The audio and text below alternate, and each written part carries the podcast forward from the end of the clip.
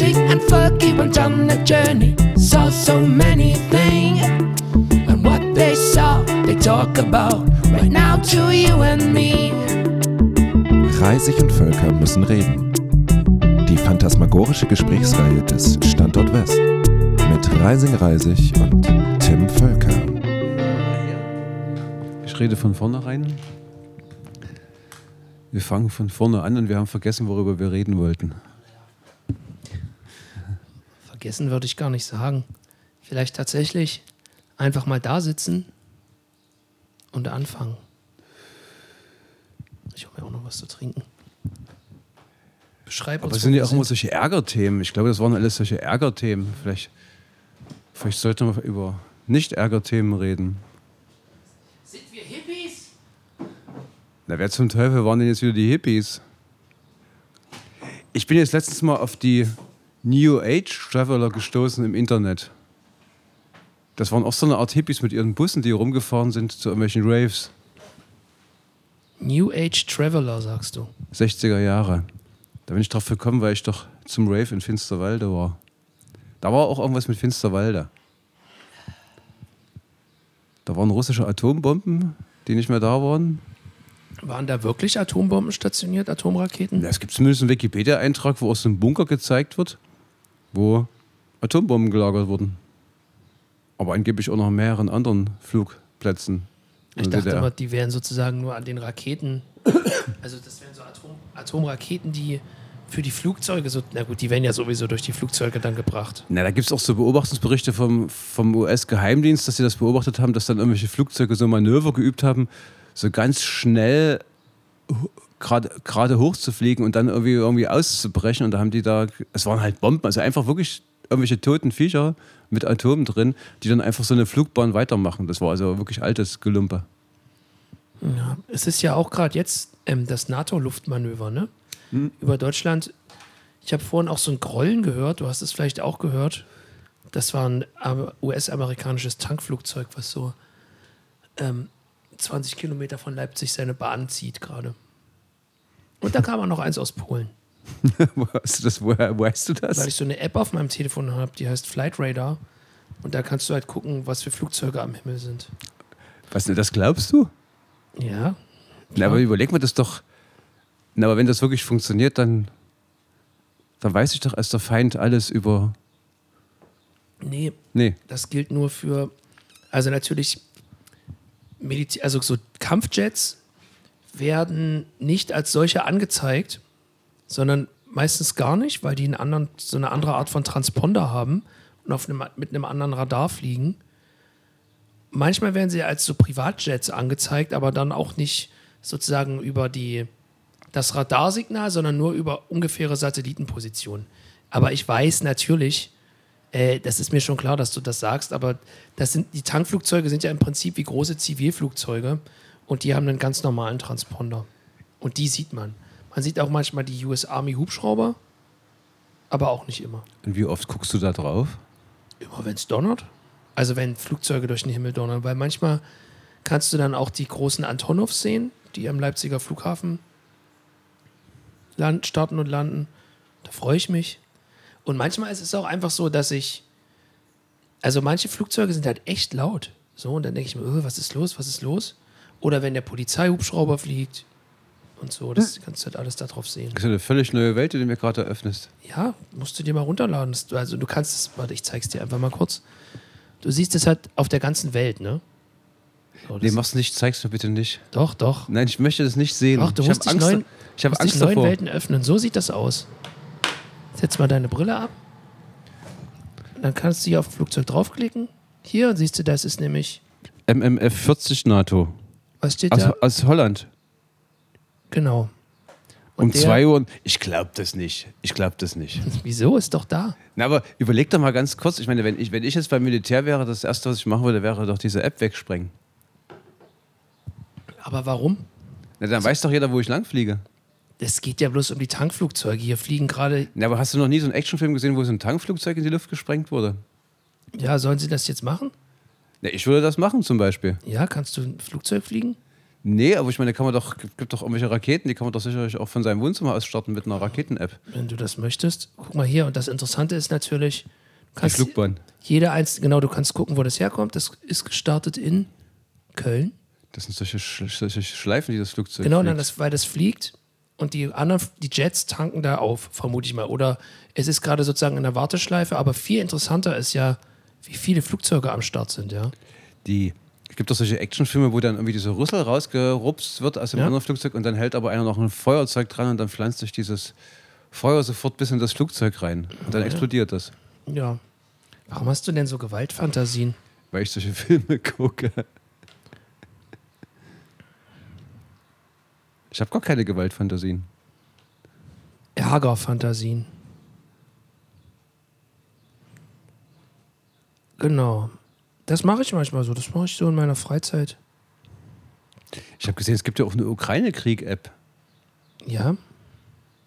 wo man sich das alles so ganz genau angucken kann. Da würde ich doch aber auch als, als russischer oder ukrainischer Soldat einfach die App einschalten. Naja, genau. Und das ist ja das, ähm, da kommen wir ja zu dem Punkt, ne, das ist das Problem, dass die, ähm, sowohl die russische Militärführung als auch die, Ukrainische? genau. Wer ist denn hier der Demente von uns beiden? Du oder ja, ich? ich, ach, ich bin einfach bloß so ein bisschen müde. Ähm, dass die beide gesagt haben, Leute, also Soldaten, postet keine Videos von Ja. dem Zeug, das ihr macht, weil sonst wissen die, wo ihr seid. So. Hm. Und macht eure Handys aus und so. Ne? Das ist klar, was so Apps sind immer für sowas da. Wobei es ja so einen anderen Film gibt, wo die nach irgendwelchen Außerirdischen unter Wasser suchen, die sich immer aus dem Wasser rausstürzen auf irgendwelche Schiffe drauf. Und weil die so gut getarnt sind, suchen die immer dort, wo nichts ist. Das heißt, wenn man jetzt alle Handys ausmacht, dann weiß man, dass dort jemand ist. Also jetzt hast du wegen jetzt Handynetz, ne? Und in dem Handynetz gibt es eine Stelle, wo überhaupt gar keiner telefoniert, weil da müssen dann ja Leute sein, die gerade ihre Handys ausgemacht haben. Also so würde ich das machen als russischer Geheimdienst. Aber wenn alle ihre Handys ausmachen, ist ja überall nichts. Na, wenn alle ihre Handys ausmachen, explodieren wahrscheinlich die Mobilfunkmasten. Das hatte ich mir auch schon mal überlegt, so ein Handystreik, mal eine Woche lang. Kannst du machen. Weißt du, was mir übrigens passiert ist? Das habe ich dir noch gar nicht erzählt. Am äh, Wochenende habe ich ein Konzert gespielt und habe mir ein Bier davor geben lassen und habe mir dann noch eins geben lassen. Und nach dem Konzert habe ich dann so Sachen weggetragen und dachte, boah, ich bin schon ein bisschen betrunken. Irgendwie ist ja auch bestimmt auch, weil es so heiß ist. Dann habe ich mir noch ein drittes Bier geben lassen. Und bei dem dritten Bier hat zum Glück ein Bekannter aus Halle sofort gesehen, dass das ein alkoholfreies Bier war. Und ich habe also zum ersten Mal in meinem Leben zwei alkoholfreie Biere getrunken. Also ich habe auch noch nie vorher, nie einen Schluck von einem alkoholfreien Bier genommen. Und lustigerweise dachte ich wirklich, dass ich, dass ich angetrunken bin. ich habe das dann natürlich, das dritte konnte ich zurückgeben, konnte dann sofort mit normalem Bier nach gegensteuern. Das erinnert mich daran, dass du mal behauptet hast, wenn du dich erbrechen willst, dass du dann an den Korn denkst, den du mal getrunken hast, wo du dich erbrochen hast. Ja, das, das ging mal eine Zeit lang, ja. Letztens hat mir auch wieder jemand Wildener Goldkrone mitgebracht, habe Ja. ich gesagt. Danke für die Geste, aber das kann ich leider nicht trinken. Ich würde mich sofort erbrechen. Oh, nee. Nee, nicht machen. Tja. Nicht Goldi trinken. Das habe ich doch, glaub ich, schon mal erzählt, dass ich da im Liegen versucht habe, Goldi zu trinken, als ich schon furchtbar volltrunken war, mir den Goldi ins Gesicht geschüttet habe. Und da war- brannte der in meinen Augen. Das ist ja klar. Ne? Und da wollte ich duschen gehen, meinen Kopf duschen. Und da war aber schon einer in der Dusche, der, die- der gerade in die Dusche kotzte. Da konnte ich mir das nicht rauswaschen. Gott. Wie alt warst du da? Keine Ahnung, da war ich irgendwie im Kindergarten oder in der Kinderkrippe. In der, Wo in der Wochenkrippe. Habt ihr schon Goldbrand? Goldbrand Nein, das war mal vielleicht 14 oder 15. Gott, oh Gott, oh Gott, oh Gott. Wir haben auch mal in der sächsischen Schweiz im Liegen noch Alkohol getrunken. Und sind dann eingeschlafen und dann grummelt es zwischen uns. Und geistesgegenwärtig hat der, der neben mir lag, diesen Menschen, der auf dem Rücken lag, nach vorne gerissen. Dann erbrach er sich. Hat er den den Mund abgewischt, hat wieder zurückgelegt und dann schlief er weiter. Der schlief eigentlich die ganze Zeit. Krass. Das ist ja so, ne? Man schläft, er kotzt ja auch im Schlaf. Und am nächsten Morgen lag dann Schnee. Hat man dann das Erbrochene nicht mehr gesehen. Das ist dieses weiße Zeug. Ah ja, wir können ja. Ah, ich, mir fällt was ein, mir fällt was ein. Das Thema Angst. Weil du hast ja gerade von so Ärgerthemen gesprochen. ja, aber ist Angst ein Ärgerthema? Nee, nee, nee, nee, aber ähm, ich könnte mich natürlich sozusagen über das Wetter aufregen, dass es so heiß ist, aber ich habe natürlich eher Wir haben Angst. Sommer. Also so dieses Angstding, ne? Es ist echt warm. Und früher war es im Sommer auch warm, aber es ist ja eigentlich die ganze Zeit durch so Klimaerwärmung geframed. Was heißt das eigentlich gleich nochmal geframed? Geframed heißt, ähm, äh, lass mich das kurz erklären. Äh, Na, überlagert, durchdrängt. Nicht, nee, nicht, überla nicht überlagt, sondern gerahmt. Also, ähm, das Framing ist zum Beispiel Kneipe, ne? Ja. Heißt es Also, dass sozusagen alles, was wir machen, ist, wird, sehen wir im Rahmen einer Kneipe. Also, wir sitzen jetzt nicht hier und Wir sitzen übrigens nicht in der Kneipe, sondern im Kulturverein. wir sitzen, genau, wir sitzen nicht, äh, wir sitzen nicht in der Kneipe, sondern im Kulturverein und trinken Bier. Wir trinken nicht Bier, sondern ich trinke Mandarinenlimonade. Aber guck mal, zum Beispiel, dass wir, über, dass wir über Getränke reden, ist zum Beispiel ein Framing so. Dadurch, dass wir hier in so einem Raum sind, wo wir öfters Getränke trinken, reden wir übers Getränke trinken. Na, aber ich Und könnte mich auch auf die Parkbank setzen und von Goldi reden. Entschuldigung. das ist, das ist sauer. Nein, das, Ähm, es geht ja bloß um die Erklärung dieses Wortes Framing. Und wenn ich sozusagen mir die ganze Zeit vom Klimawandel erzählt wird und der Erwärmung, fr- ist das sozusagen mein Rahmen, man kann auch sagen, mein Filter, mit dem ich sozusagen auf das heiße Wetter reagiere. Das ist das Framing. Also wie frame ich etwas? Betrachte ich es im Sinne zum Beispiel der Klima, betrachte ich das Wetter im Sinne der Klimaerwärmung oder betrachte ich das Wetter im Sinne von äh, Gartenarbeit oder was weiß ich? So, oder das wie man hoch F- ich mit meinem Flugzeug fliegen das kann. nennt man, finde ich, ziemlich irreführend, wenn man das Framing nennt. Weil Filtern, damit kann ich irgendwie was anfangen. Naja, du kann, gibst dem Ganzen einfach einen Rahmen. Oder eingefärbt, Färbung. Ja, von mir aus Färbung, aber Rahmen ist halt auch. Na, mein Schwager hat mal gesagt, dass der Rahmen um die Bilder rundherum ein Cordon sanitär ist gegenüber der umliegenden Tapete. Eigentlich ist der Rahmen wie eine Grenze, der sozusagen einen Unterschied zeigt. Ja, na klar. Und der Rahmen. Also bei Genau, Bildern. Ja, aber das ist ne, ja, das macht ja Sinn. Ähm, Eine Abgrenzung. ja, vielleicht auch ja eine thematische Rahmung oder Abgrenzung. Apropos, was mir mal so aufgefallen ist, wieso müssen wir eigentlich überhaupt solche komischen amerikanischen Worte, die wir gar nicht richtig verstehen und uns tausendfach entschlüsseln müssen, wieso müssen wir die dann für be benutzen?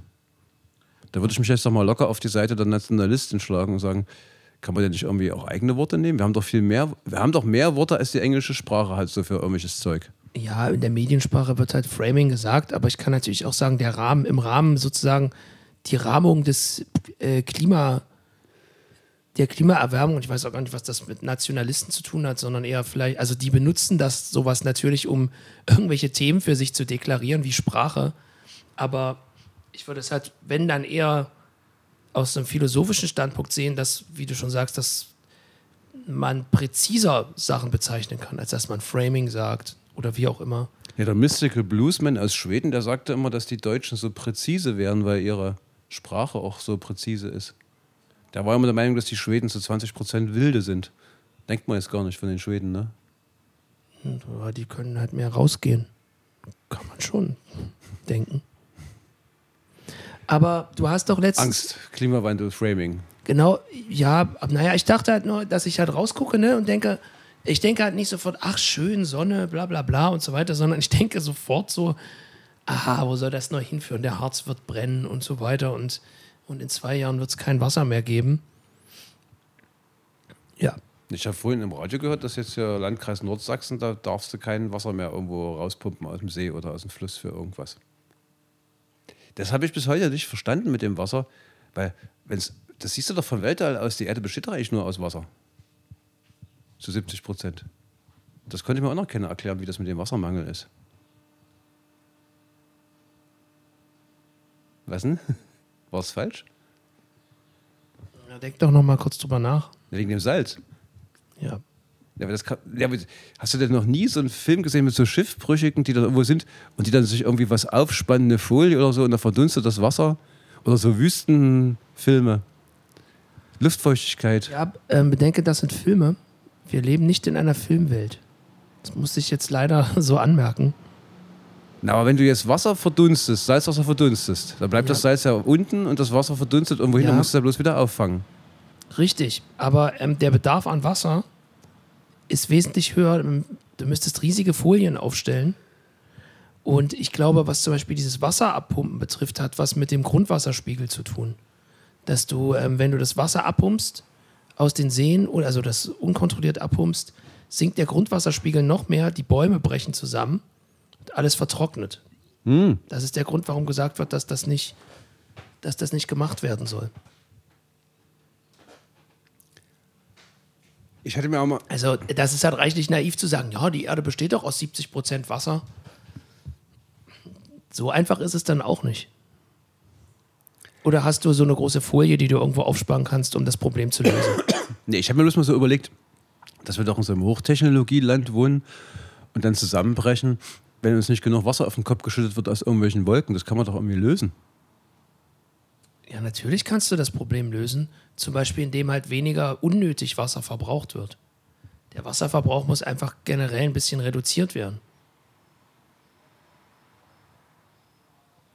Oder? Ja, ja, schon.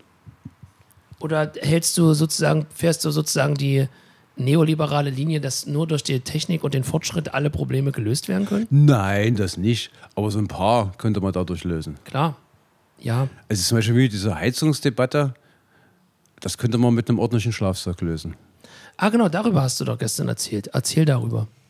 ja, da habe ich mich bloß irgendwie drüber lustig gemacht, dass, dass jetzt alle irgendwie tot umfallen, weil ihre Heizung nicht mehr geht. Da habe ich vor meinem geistigen Auge so ein Einfamilienhaus mit so einer alten Frau gesehen, wo der Mann vor zehn Jahren gestorben ist, an der Ostfront oder so. Und die schlurft dann so durch ihre mehrere Stockwerke Einfamilienhaus und überall müssen es kuschelige 25 Grad sein. Da kann ich mich jetzt nicht erinnern, dass es bei meinen Großeltern so war. Ja, ich glaube, also bei alleinstehenden älteren Frauen ist das auch nicht so. Die beheizen noch ein Zimmer oder so. Da müsste man mal eine wissenschaftliche Studie machen. Ähm, was ich daran natürlich interessant finde, ist, damit diese Panik ausbricht, müssen die Heizungen erstmal kaputt gehen. Ne? Die, also die meisten funktionieren ja. Naja, aber wofür brauchst du denn überhaupt so viel Heizung? Man kann ja zum Beispiel, wenn einem kalt ist, im Winter geht man in die Kneipe, da sitzen ja Leute, da wird es dann wieder warm. Die Kneipe ist aber auch beheizt. Naja, von den Leuten. Das bezweifle ich, dass das nur durch die Leute beheizt wird. Ja, das weiß ich ja auch. Ich kenne ja auch unsere Heizung hier im Kulturverein. Aber ich hatte mein Zimmer, als ich studiert habe, da gab es gar keinen Ofen. Damals gab es auch noch Winter. Und da blieb mir nichts anderes übrig, als mich ins Bett zu legen, wenn es kalt war. So ein Zimmer hatte ich auch. Also solche Zimmer hatte ich auch. Und ich habe auch mal gehört, dass das ähm, auch gar nicht so unüblich war, dass in den Zimmern, in denen geschlafen wurde, äh, bewusst kein Ofen drin war, Ja. damit du nicht unbedingt an Kohlenmonoxidvergiftung stirbst im Schlaf. Genau, erstens das und zweitens auch, weil das sowieso total ungesund ist, in dieser Wärme zu schlafen, weil ich glaube, die ganzen Schleimhautprobleme, die Leute haben, kommen vor allem aus irgendwelchen überheizten und demzufolge viel zu trockenen Wohnungen. Ah ja, okay. Weil natürlich dieses Heizungsding hätte man auch als, als Gesundheitsding verkaufen können. Ja gut, okay, aber das Heizungsding basierte ja auch wieder nur auf Angst. Erst war sozusagen, es eigentlich besteht, es ist ja einfach bloß wieder die Angst, dass irgendjemand irgendwas weggenommen wird. Da kommt jemand und schraubt die Heizung ab und trägt die weg. Naja, nee, nee, nee. Also, äh, nee, nee, wenn deine Heizung kaputt ist, musst du eine einbauen, die viel teurer ist, als du es dir leisten kannst oder dir leisten willst. Dir wird wieder Geld weggenommen. So, es geht halt um Besitz. Und abgesehen davon ist das natürlich auch eine politische Agenda, um gegen Umweltschutz zu agieren. So, ob dies, ja, also eigentlich bin ich es auch leid, über, darüber so nachzudenken, über dieses Heizungsgesetz.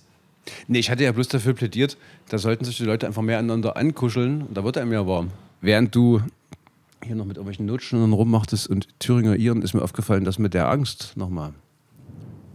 Das muss man ja genauso lernen wie Thüringer sein. Ja. Das wird dir ja beigebracht.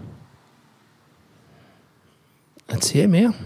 Und da habe ich mir doch nur so Gedanken gemacht, wie das wäre, wenn man in einer Welt aufwachsen würde, wo einem keine Angst beigebracht wird. Vor Kälte und vor Wärme. Dann hätte man schon mal das Heizungs- und das Klimaproblem vom Hals. Weil?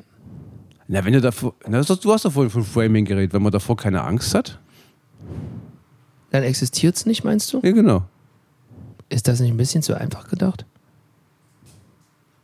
Naja, vielleicht äh, sind wir Menschen einfach so einfach. Weil das, was ich nicht weiß, existiert ja nicht. Das habe ich doch mal so versucht zu erklären zum Thema Vergessen. Das, was ich vergesse, existiert nicht. Ganz offenkundig haben ja die meisten Menschen um uns herum das vergessen, dass es mit diesen, diesen Klimawandel gibt.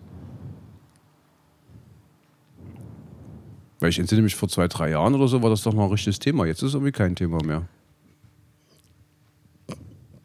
Der Mensch wird doch an ihren Taten gemessen, ne? Ja.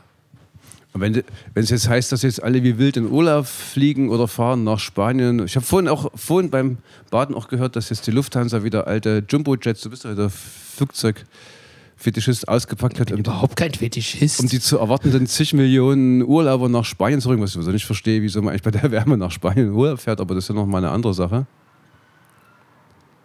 Das ist ein Hinweis darauf, dass es mit dem Klimaveränderungsding kein Thema mehr ist. Oder es ist halt eine, oder es ist halt eine Doppelmoral. Ne? Solange es sozusagen einen selbst nicht betrifft, regt man sich drüber auf. Oder aber, noch viel einfacher, die Leute belohnen sich einfach mit diesem Fliegen und wollen nicht ihre Belohnung weg, weggenommen bekommen haben. Verstehst du, was ich meine? Ja, nicht wirklich. Na doch. Dass sie.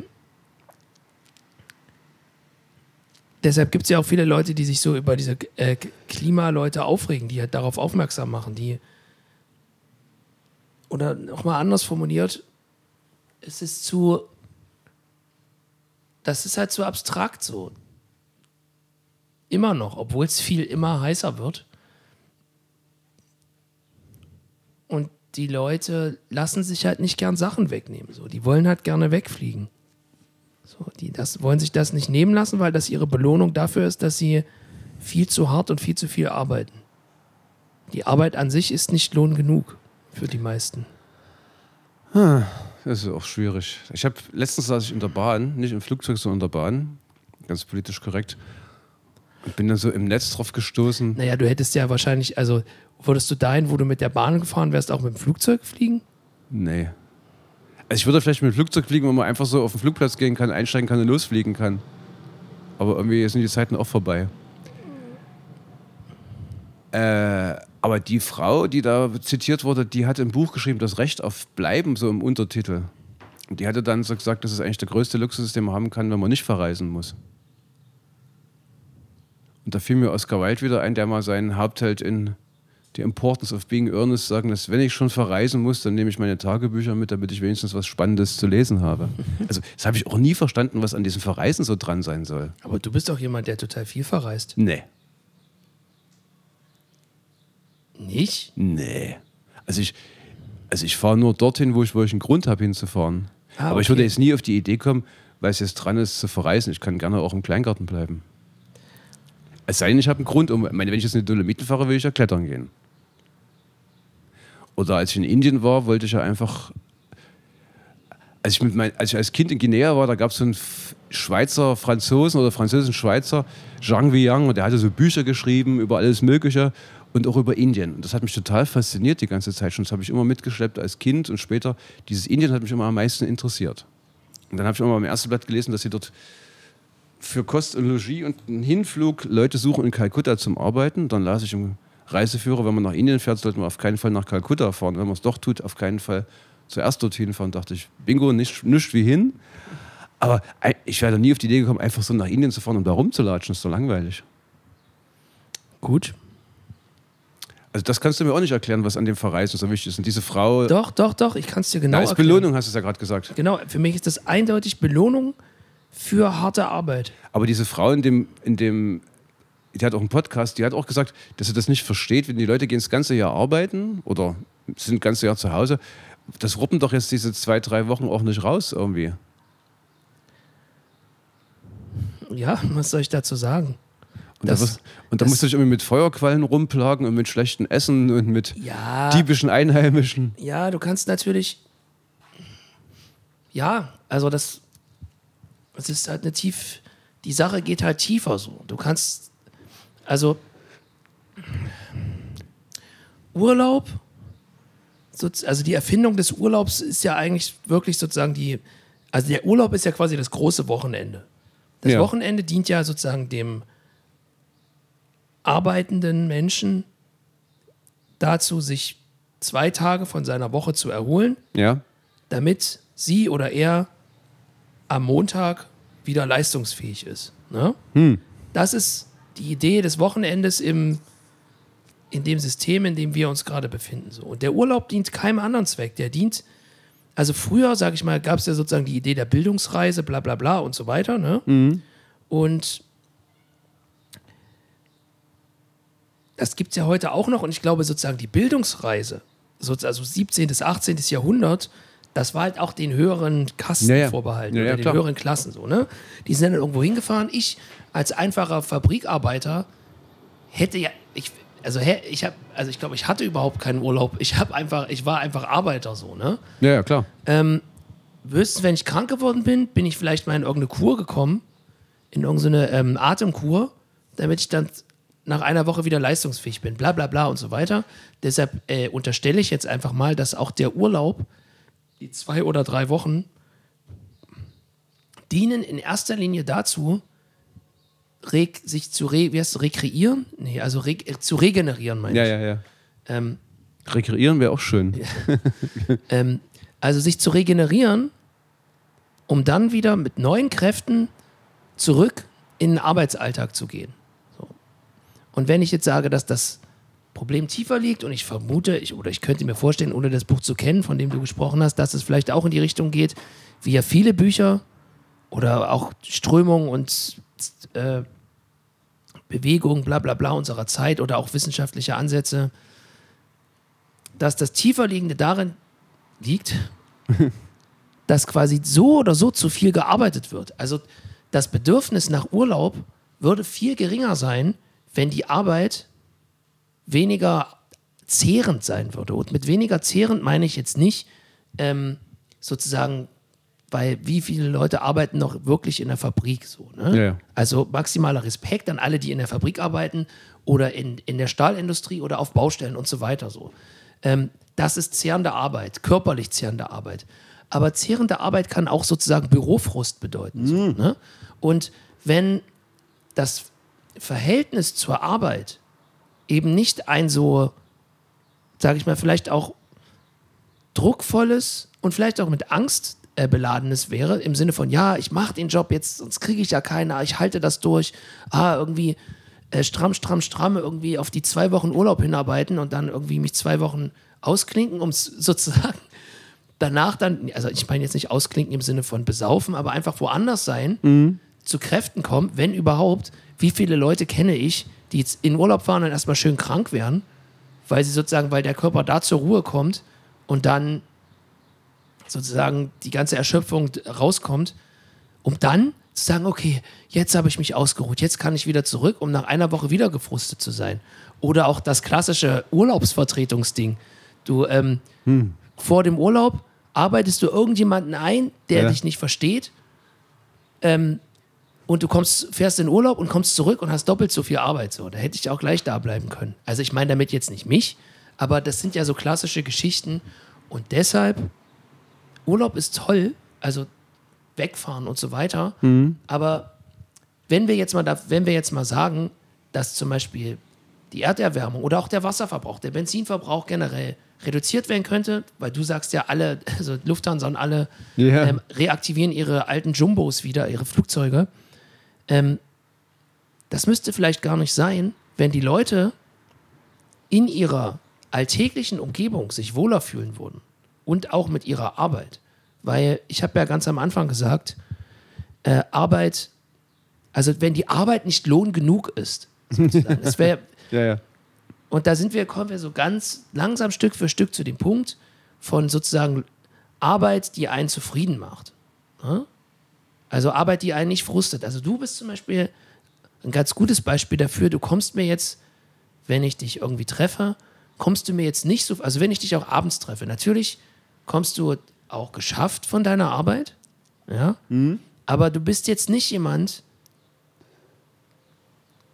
der so, also der irgendwie nur darüber meckert. So, vielleicht machst du das bei anderen Leuten, aber du machst halt eher den Eindruck, als ob du jemand bist, du machst diese Arbeit, weil du es als deine Pflicht ansiehst und weil du auch einen Sinn darin siehst. Ja, ja, klar. Ja, aber das ist nicht, das ist halt nicht Gott gegeben, sozusagen vom Arbeitsgott. So, es gibt auch ganz viele Menschen, die machen eine Arbeit, um existieren zu können und machen halt etwas, was sie vielleicht gar nicht machen wollen, aber sich selbst irgendwie so da rein zwingen. Und für diese, jenen, ist Urlaub da. Witziger, witzigerweise. Also das, Entschuldigung, dass ich jetzt hier so lange so. nein, nein, nein, das war ja okay. das ist, völlig aber so richtig. sehe, das ist so meine Sicht darauf. Ich bin ja auf so einen interessanten Seitenstrang gestoßen. Das betrifft ja nur garantiert nicht alle, die arbeiten gehen, aber dass sich die Berichte darüber häufen, dass jeder, die einen sagen, jeder Dritte, die anderen sagen, jeder Vierte Deutsche ist und auch Deutschinnen sind arbeitssüchtig oder haben Tendenzen dazu. Arbeitssucht definiere? Eine Sucht an sich ist das, wenn mir die Droge mehr schadet als nützt. Also wenn ich jetzt zum Beispiel immer schön in die Kneipe gehe und Bier trinke und rauche und hin und wieder mal einen Mensch meines Vertrauens aus der Kneipe rausfische und mit dem Sex habe, da kann ich ruhig auch mal fünf bis sieben Jahre eher sterben. Wenn ich aber in der Kneipe sitze und mich jeden Abend besaufe und quarze und dann stinke wie Wiederhoff und mich deswegen keiner anguckt, dann schadet mir das Ja. Nikotin und der Alkohol. Das muss man irgendwie austarieren. Ja. Und bei der Arbeitssucht hast du ja das, also Sucht heißt ja auch, dass du andere Dinge vernachlässigst in deinem Leben. Oder vernachlässigen möchtest. Ja, also so in die Richtung. Und man geht davon aus, dass an den Folgen der Arbeitssucht pro Jahr eine halbe Million Leute sterben in Deutschland. Das finde ich einen spannenden Gedanken. Du stirbst ja nicht direkt an der Arbeit, also an einem Arbeitsunfall. Nee, das ist sicherlich nicht. Ja, aber ich habe diese. klassisch durch aber die Arbeit, ne? die Leute, die ich, die ich als arbeitssüchtig, denen ich das unterstellt habe, die haben wiederum rumgemeckert, dass sie nicht gerne in Urlaub fahren, weil sie dann nicht wissen, was sie da machen sollen. Und dass denen auch die Decke auf den Kopf fällt zu Hause und dass sie dann ständig immer um ihr Grundstück drum rumrennen müssen und müssen da am Haus rumbosseln. Aber guck doch mal. Ja, okay. darf ich dazu? Also da würde ich jemand, so einem Menschen würde ich sagen, es gibt doch nichts Geileres, als mal nichts zu tun zu haben. So. Ne? Also so. Mhm. Aber die Leute kriegen ja regelrechte Entzugserscheinungen. ja, okay. Haben, also haben die. Also, Haben die auch Angst dann? Na Oder? klar. Okay. Also die, die kaschieren es dann mit Zungen. Finde ich sowieso witzig, wenn Leute Existenzangst sagen, meinen die in Deutschland meistens, dass sie kein Geld haben. Das ist totaler Quatsch. Die sollen bloß Luft holen, dann will man mal ein bisschen, bisschen Salzwasser trinken. Entsalztes Wasser. Salz, hier, erstmal ein Glas Salz, salzige Cola. Und da, also das hat sich, glaube ich, so ein bisschen gedreht. Also meine Grundthese ist, also ich habe ich hab so eine Halluzination mal gehabt. Ich habe mir das so vorgestellt, wie war das vor der Industrialisierung? Da habe ich mir so, dann wohnten ja die meisten Menschen auf dem Dorf. Und dann wohnten da Leute und die jungen Leute, die Kinder mussten das machen, was die Alten sagten und die Mittelalten mussten sich, wurden darauf gebrieft, wieder Kinder herzustellen mit Menschen, die ihnen ausgesucht wurden der Familie und um sich dann um die Alten zu kümmern. Also es war also wirklich alles total getaktet und du kamst nicht raus und kriegtest vor allem gar kein Geld dafür und keine Freizeit. Weil die Oma musste ja nun rund um die Uhr betüttelt werden. Und dann ganz weit am Horizont sah man dann so ein Ding nach oben wachsen. Wie so ein Pimmel sozusagen. Und der Pimmel hatte aber oben, wuchs da was raus. Kein Sperma, sondern so ein Rauchwölkchen. Okay. Und da dachten die, was ist denn das zum Teufel? Was passiert denn da? Und dann haben wir mal so geguckt und stellten fest, dort gibt es Leute, die bieten mir an, wenn ich da hinkomme, muss ich nicht 24-7 arbeiten, sondern bloß so von Montag bis Sonnabend. Und ich habe sogar was ganz Absonderliches. Ich habe Freizeit. Ich muss also nur 11, 12 Stunden da arbeiten und dann darf ich da wieder weggehen. Und dann kann ich machen, was ich will. Und dann habe ich sogar Geld in der Tasche und kann mir irgendwas kaufen. Drogen zum Beispiel. Und dann gibt es noch einen ganzen Tag, wo ich einfach nur einen ganzen Tag rumliegen kann, der Nase bohren kann. Oder Und in die Kirche gehe. Hä? Und in die Kirche muss. naja, aber in die, Kü- ich kann mich noch entsinnen, hier um die Ecke, die 20, die Kneipe, die haben noch einen Frühschoppen früher gemacht. Naja. Also in die Das Kirche auch immer noch. In die Kirche gehst du ja deswegen, damit du dann schon mittags einen trinken kannst. Naja, okay, okay. Jedenfalls, das war doch ein super Sahne-Angebot. Unglaubliche Mengen von Freizeit, auch noch Geld und auch noch einen ganzen Tag frei. Und das ist ja nun jetzt überhaupt nicht mehr so. Work-Life-Balance, vier Tage Woche, bla blups, Eigentumswohnung, die ich verkaufe. Also das ist ja nur alles völlig in Vergessenheit geraten. Äh, wa warte, was ist in Vergessenheit Und ich geraten? glaube, wenn- warte, was ist in Vergessenheit geraten? Dass, dass sozusagen diese Industrialisierung eine Befreiung von Leuten war, die vorher festhingen in ihren archaischen Familienstrukturen. Ja, da würde ich ganz kurz einhaken. Archaische Familienstrukturen richtig. Und ich glaube auch, was da noch dem anzufügen wäre, ist halt einfach, dass in so einer Art von Selbstversorgung Betest du? Nein, ich habe bloß das- das Mikrofon zwischen die Beine geklemmt, damit ich die Hände frei habe, mir eine Zigarette zu drehen. ähm, dass sozusagen die archaische Familienstruktur und das, die Land, das Landleben ja auch viel mit Selbstversorgung zu tun hatte. Und das, Nee, das kommt noch dazu, genau. also das quasi, die Struktur war viel dichter und auch quasi, na, was heißt nicht dichter, aber einnehmender so. Vielleicht, also verklärend, ne? Ich als Städter, der noch nie irgendwie auf dem Feld gearbeitet hat, romantisiert das natürlich. Ich romantisiere das natürlich als ja und man ist, lebt im Einklang mit der Natur und so weiter, aber was das wirklich bedeutet, äh, welche Natur und Tortur das mit sich bringt, ähm, das wird natürlich gern außen vor gelassen. Die Natur als Tortur. Ähm, Apropos, äh, ich habe doch mal mit Susanna zusammen nachgeguckt, was Arbeit überhaupt auf Deutsch heißt. Also, klingt jetzt absurd, ne? Also, ich habe geguckt, was Munka, Munka heißt Ja. doch, Munka heißt auf Rumänisch Arbeit, weiß ich durch Zufall. Und da sind wir darauf gekommen, dass in allen europäischen Sprachen Arbeit äh, etymologisch Folter, Tortur und sonst was heißt. Also war was, inzwischen ist es was Lästiges geworden. Aber um nochmal zurückzukommen auf das Dorf, da habe ich mal so einen Sibirier kennengelernt, der jetzt zwischen hier wohnt, der als Teenager herkam, der in deinem Alter ist und der ging immer drei, vier Kilometer zur Schule früh. Dann kam der mittags nach Hause und dann musste er in dem Bauernhof seiner Eltern arbeiten und Spielzeug war so selbst geschnitzt. Also das Ganze, das ist genau, was du sagst, ne? was ja unterstreicht, was ich sage. Diese Industrialisierung war eben halt nicht eine Tortur für die Leute, die Fabrik, sondern die Fabrik war, war die Freiheit, weil es war eine größere Freiheit als vorher. okay, Und um die These weiterzuspinnen, dann hast du natürlich dieses Urlaubsding gehabt, was du sagst, für die Regeneration. Aber jetzt hat sich das völlig verselbstständigt. Jetzt muss also jeder Trottel nach Sri Lanka fliegen oder, oder wie jetzt diese Typen, die da in diesem U-Boot da sitzen neben der Titanic. Wo, wozu muss man das machen? Was ist denn das für ein Urlaub in 3800 Meter Tiefe, sich die Titanic anzugucken? Da finde ich übrigens, wenn wir ganz kurz da tagesaktuell mal hingehen, ne, ich habe da auch drüber nachgedacht, was ist eigentlich die, die Botschaft hinter dieser Nachricht? So, das werden ja wahrscheinlich viele Leute sagen, ja, sind sie selbst schuld, die Milliardäre, wenn sie da runterfahren? Oder so. Also ich, es wird keiner sagen, es geschieht ihnen recht, Nein, aber so, aber also so dieses, ich finde, hinter solchen Nachrichten steckt halt auch immer so ein, also es ist einmal die Nachricht an sich, so, da geht ein U-Boot unter, schrecklich, aber es ist auch immer so ein Symbol, also so ein warnendes Symbol vielleicht dahinter. So seht ihr, äh, auch wenn ihr viel Geld habt, kann euch etwas passieren. Steigt nicht in U-Boote. Aber überleg mal, wie absurd das ist, wenn jetzt jeder, wenn jetzt jeder Trottel an die schönsten Orte dieser Welt fahren kann. Es ist das, es ist das Freiheitsversprechen, auf das scheinbar alle glauben, einen Anspruch zu haben. Also, wenn vielleicht das Reiseversprechen ist vielleicht sozusagen das kleine Freiheitsversprechen. So, das ist auch so eine, es ist ja eigentlich auch wieder diese, das ist Vorgaukeln von Freiheit, so im Sinne von, äh, im Sinne davon, ich kann nach Sri Lanka zu diesem, Sch ich bin frei, äh, ich bin frei dafür zu arbeiten, dass ich mir leisten kann, äh, nach Sri Lanka zu fliegen. Weil wenn ich nicht äh, Pilot bin und ein Flugzeug besitze, habe ich, ist meine, besteht meine einzige Freiheit darin, irgendeinen ausbeuterischen Job anzunehmen, damit ich so viel Geld verdiene, dass ich dahin fliege. Oder eine Firma zu gründen, damit ich Leute ausbeuten kann, damit ich genug Geld verdiene, um dahin zu fliegen. So, das ist, und das ist für mich keine Freiheit. Nee, natürlich nicht. Ich weiß noch, wie ich, wie mal eine, eine Liebhaberin von, von mir, als ich zu der über Freiheit sprach, die ist laut lachend nach hinten umgefallen und hat sich, hat sich da zer, zereimert. Also dieses Freiheitsding an sich ist natürlich wie immer fragwürdig. Also, und da wären wir ja jetzt vielleicht bei der These dieses Buches, die Freiheit zu bleiben. Ja. Also das. Ja, also vielleicht ist das einfach die. Geht das so ein bisschen auch in die Richtung von.